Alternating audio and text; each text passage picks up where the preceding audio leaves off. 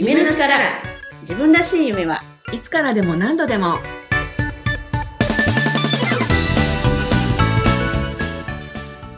こんにちは。一般社団法人夢の力の大崎玲子です。今回は私たち夢の力の代表理事である三輪優子さんにお話を伺いたいと思います。三輪さんよろしくお願いします。はいよろしくお願いします。いつも私はみわちゃんと呼んでるので、今日もみわちゃんと呼ばせてください。はい。はい。夢の力では、ドリームマップという自分の将来なりたい姿をイメージして、台紙の上に写真や文字で表す、いわば夢の地図を作っていただくワークショップだったり、あとはファシリテーターの、ね、養成講座を展開をしています。さて、えー、みわちゃん、ちょっとお伺いしたいことがいろいろあります。はい。まず、みわちゃん、ドリームマップに出会ったきっかけって何だったのか教えてください。はい。私がドリームマップに出会ったのは、2012年なんですね。うん、で、それまで何してたかっていうと、あの、もともと一番最初は、幼児教育に関係する仕事をしていました。そこで、うん、あの、保護者に向けたまあ、子育て中のお母さんとかお父さんに向けた、まあ、コーチングみたいなことをやっていて、で、そこからですね、あの、私自身も子供二人いるんですけど、今、高2と中3かなの子供がいるんですけど、が、退職した、あ、二人目を出産した後に、はい、え、転職しまして。失業をしている方が受けに来る職業訓練のあの、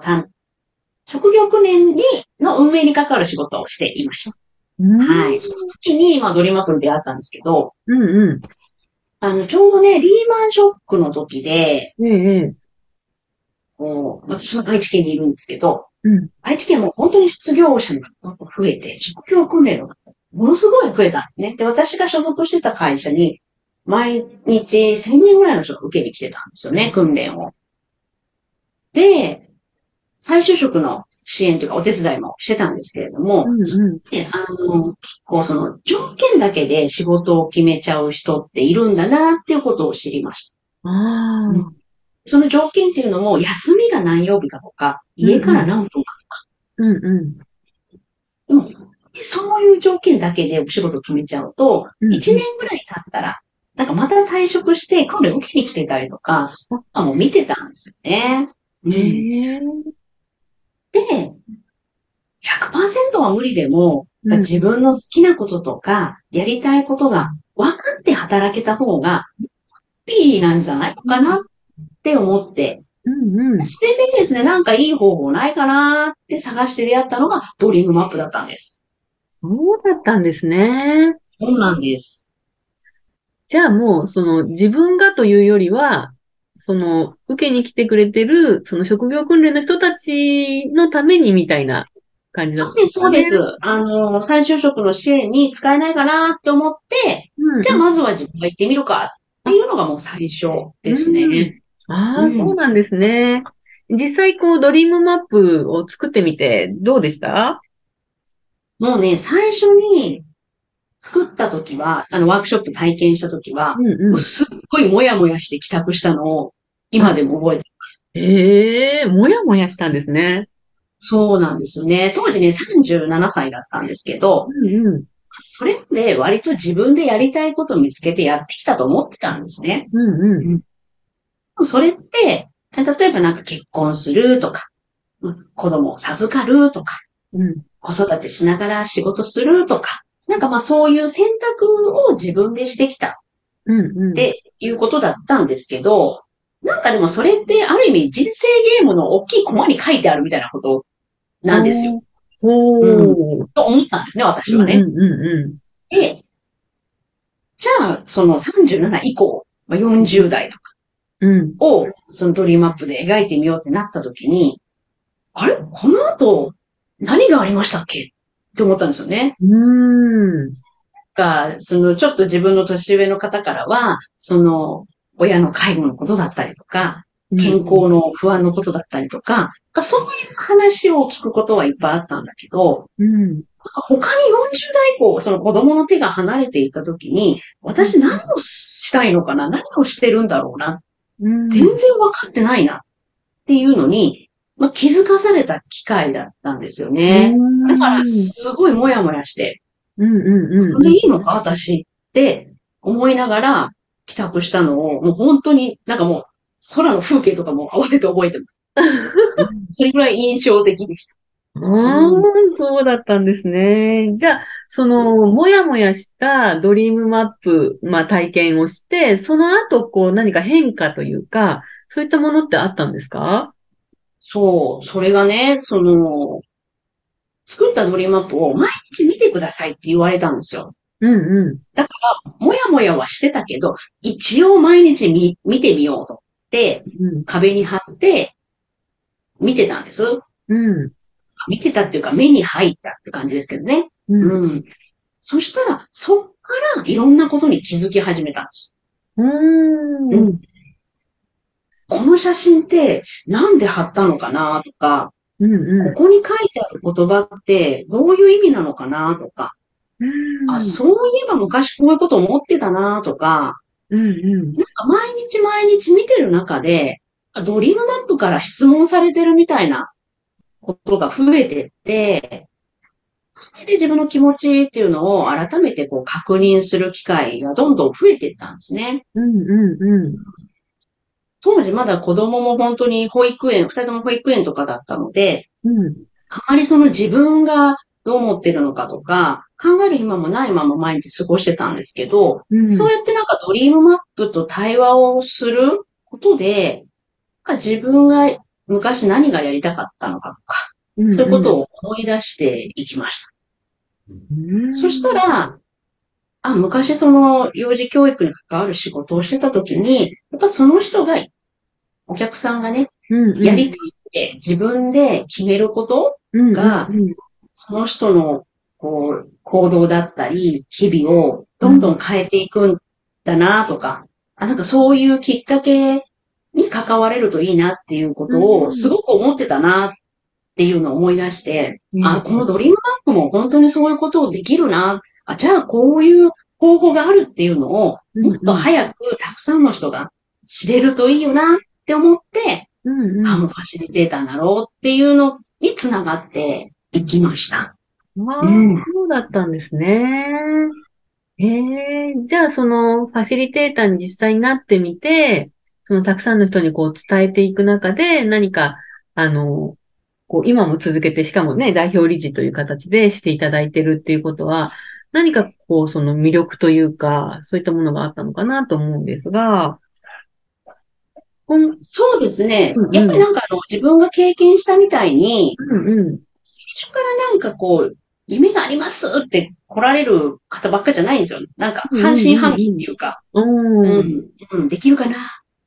やれるかな？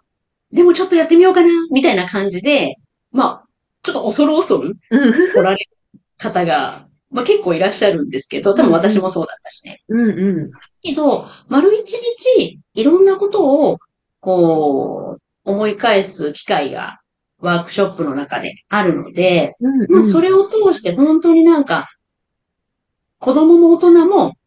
キランってなんか目の輝きが変わる瞬間があるんですよね。うん、なんかその瞬間を見れる、立ち会えるっていうことが、私自身はすごく嬉しいなと思って、うん、うん、やっています。うん、でまあね、あの、その後、まあ、社団、ファシリテーターになった後、うん、うん。今のこの社団法人ができたところだったので、、事務局やりますかって言われて、うん、じゃあもう最初は本当になんかあの子供小学校1年生になるとこだし、パートだったらいいですよみたいな感じだったんですけど、うん、うん。まあパートで入って、ええ。そっから事務局長になって、理事になって、副代表になって、今まあ3代目の代表理事として引き継いでやらせていただいてるんですけれども、本当になんか代表理事になったことで、この考え方だったりとか、うん、うん、ワークショップだったりとかきっかけを、うん、うん。当時の私が思ってた以上、いろんな人に、あの、届けることができてるのかなって思うんうんうんって、それは本当にやりがいだなと思っています。うんうんうんうん。ね本当そうですよね。もう最初は、こう、もやもやしてっていうところから、でもこの変化を感じて、で、いろんな方にこう知ってもらいたいっていう思いから、こう、今のところにっていうことなんですけれども、じゃあ、えーそんなみわちゃんがですね、これからどうしていきたいのかとか、なんかこれから何か、こう、こんな風に夢の力をしていきたいなとか、そんなことっていうのはありますか？はい。もともとはね、この社団法人の名前ってドリームマップ普及協会だったんですね。で、それが2021年に、まあ、夢の力っていう、まあ、変わりました。まあ、それが本当になんか象徴してるかなって思うんですけど、もともとはなんかドリームマップ知ってほしいな、ドリームマップ体験してほしいなっていうことだけだったんですけど、うんうん。なんか今は、そのまあドリームマップももちろん知ってほしいんですけど、ぱこう夢を持つとか夢を描いてみるっていうことで、こう毎日が変わっていくっていう、うん、そのこと自体をすごく知ってもらえればなって思ってるんですよね。うんうんうん。あの、私たち夢の力のビジョンに、私らしい夢がつなげる、今と未来のピースハピネスっていう言葉があります。その人らしい夢っていうのが、未来はもちろんなんですけど、今この瞬間もピースでハピネスしていくっていう、なんかそんな人が溢れた社会を目指していきたいなって思ってるんですよね。でうんあの、その続きに、あの、人生を深く味わう人が溢れた社会を目指しますっていう言葉もあるんですけれども、なんかね、これがすごいなんか私好きで、ううん。んうんあの、夢があるからって、別に毎日バラ色かってたらそんなわけないんですよ。うんうん。大変なこともあるし、めんどくさいことも起こるし、自分の力だけじゃどうしようもないこともまああったりするんですよね。うんうん。だけど、やっぱり、そこに夢っていうのがあることで、その大変なこととかめんどくさいことも、見方が変わるんじゃないかなって。うんあ、なんか、これ大変だけど、こういう意味があるんじゃないかなって思えたり、うんうん。あ、ここに繋がってたのかって気づくことができたり、うんそれってなんか本当にその人が自分の人生を、毎日を深く味わってるってことじゃないかなって思うんですよねなので、なんか誰かに求められるとか、誰かのためだけの人生じゃない、毎日じゃない、うんうん。その人らしい人生を、なんか味わって、過ごして進んでいける人が、もっともっと増えたらなって思っていますし、うん。それは夢の力がどんなものか知ってもらうことで実現していくんじゃないかなって思うので、まあこのポッドキャストでもこの後、うんその夢の力ってどんなことなのかっていうことをお伝えしていければなって思っています。そして、自分らしい夢はいつからでも何度でもっていうこのポッドキャストの題名にもありますけれども、何歳でも、どんな時でも、やり方さえ分かれば、また何回でも描いていけるんだなっていうことを、が当たり前のその世の中になっていけばいいなって思ってます。ねえ、私も本当にそう思います。ねえ、なんかすごく、こう、いいですよね。はい、ありがとうございます。今回は、えー夢の力代表理事の三輪優子さんにお話を伺いました。みわちゃんありがとうございました。はい、ありがとうございました。